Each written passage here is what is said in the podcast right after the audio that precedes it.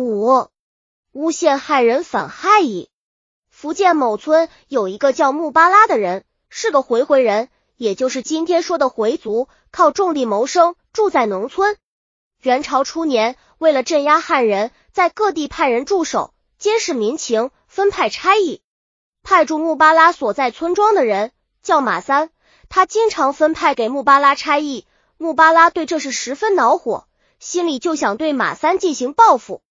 有一天，穆巴拉鱼完农活，在地头上遇见个熟人，这人告诉他，衙门里抓住了铁里等一伙人，他们想谋反作乱，刚谋划好，自己一伙里有人去官府自首告发了，铁丹他们被抓了，这个首告人受了重赏。说的人只当是传个新闻。穆巴拉听了，倒另有想法。他回到家里，就找出笔墨，写了张状纸，揭发马三的所谓罪行。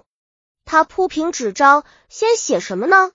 脑子里闪出了小时候听人给他说过一件事，正好栽给马三头上。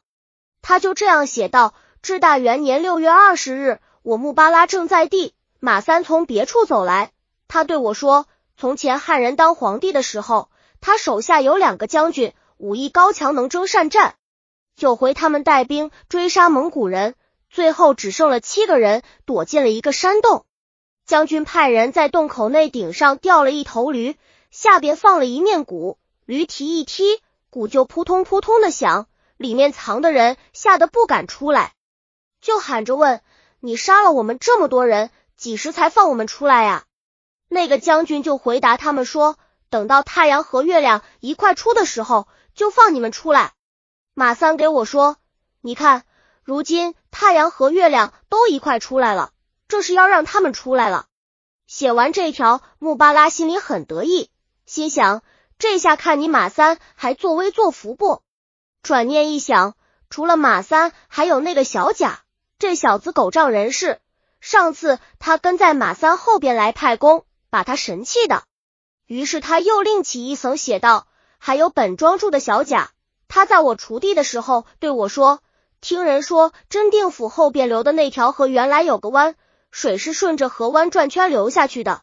可是现在忽然变直了，这是汉人的皇帝出事了，赵官家又回来了。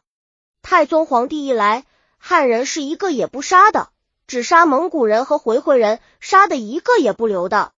收拾了小贾，也不能把蓝石放过。”他又写道：“有一年冬天，记不清日子了。”是个家上灯的时分，蓝石对我说：“簸箕星下界了，蒙古人只能坐一一年半皇帝宝座了。”穆巴拉写完了这三件事，心里格外舒坦，闭上眼睛，好像就看见马三、小贾、蓝氏一个个被官府捆绑抓走，看见自己从官府取回赏银，白花花的扎眼，他乐滋滋的要收拾笔墨，一想还得再续上几笔，他又写道：“这些事。”我听到以后就要去告官的，都被一些不认识的人给拦挡了，直到今天才能如实呈告，请官府把他们抓来拷问定罪。官府收到穆巴拉的状纸，一看事关重大，立即传唤一余人犯过堂审问。这三个被揭发的人都异口同声说没有这样的事，没说过这些话。于是又把穆巴拉传来讯问。